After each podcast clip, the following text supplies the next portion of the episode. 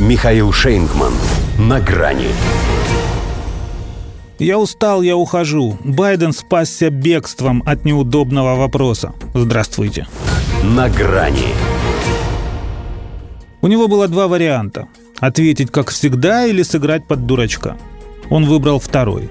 Может потому, что ему для этого даже прикидываться не надо. А может и наоборот. Потому что он не настолько глуп, чтобы после вопроса о его реакции на смерть полусотни нелегальных мигрантов в кузове фуры на дороге в Техасе вновь обвинять Владимира Путина и его ничем не спровоцированную агрессию. Поэтому, услышав это, Джо Байден молча развернулся и пошел от журналистов прочь. Как показалось, обиженный. Действительно, как язык повернулся в такое тревожное, можно сказать, переломное время спрашивать его о подобных пустяках.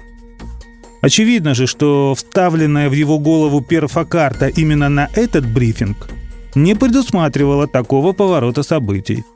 Вот и случился сбой. Хорошо еще, что ему хватило ума и выдержки обратиться в бегство, если, конечно, это слово еще применимо к его вялому перебиранию конечностями.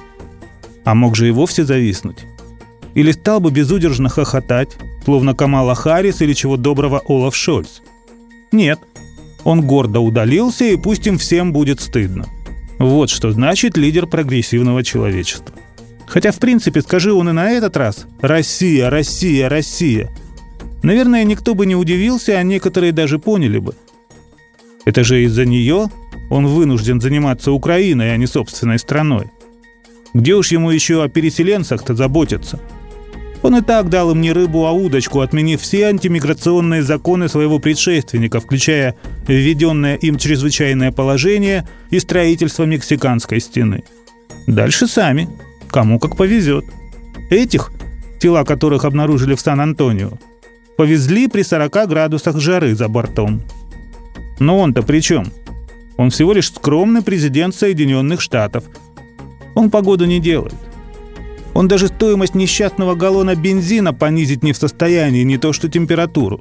А тот-то уже до 5 баксов доходит. Вот и потребовал Байден через Твиттер от владельцев АЗС сбить цену. Сделайте это. Время для глобальных рисков. Во-первых, они-то чего вдруг должны рисковать, если у них благодаря его бестолковой политике такая касса. Во-вторых, они, похоже, и вовсе на него не подписаны – не могли же они по какой-либо иной причине не отреагировать на его пост и даже пальцем не пошевелить. Хотя он достаточно мягко к ним отнесся, придержав самые сильные выражения. Обошелся без «Будьте людьми, что вам стоит?»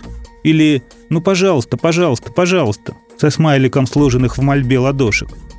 И вроде все делает правильно, если исходить из того, что диалектику учил не по Гегелю, а экономику не по Смиту. Только обращается не по адресу.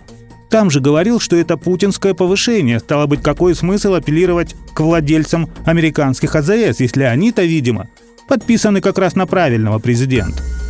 Впрочем, Джо еще может сделать так, что они пожалеют. Обидится, забьется в угол овального кабинета и заплачет.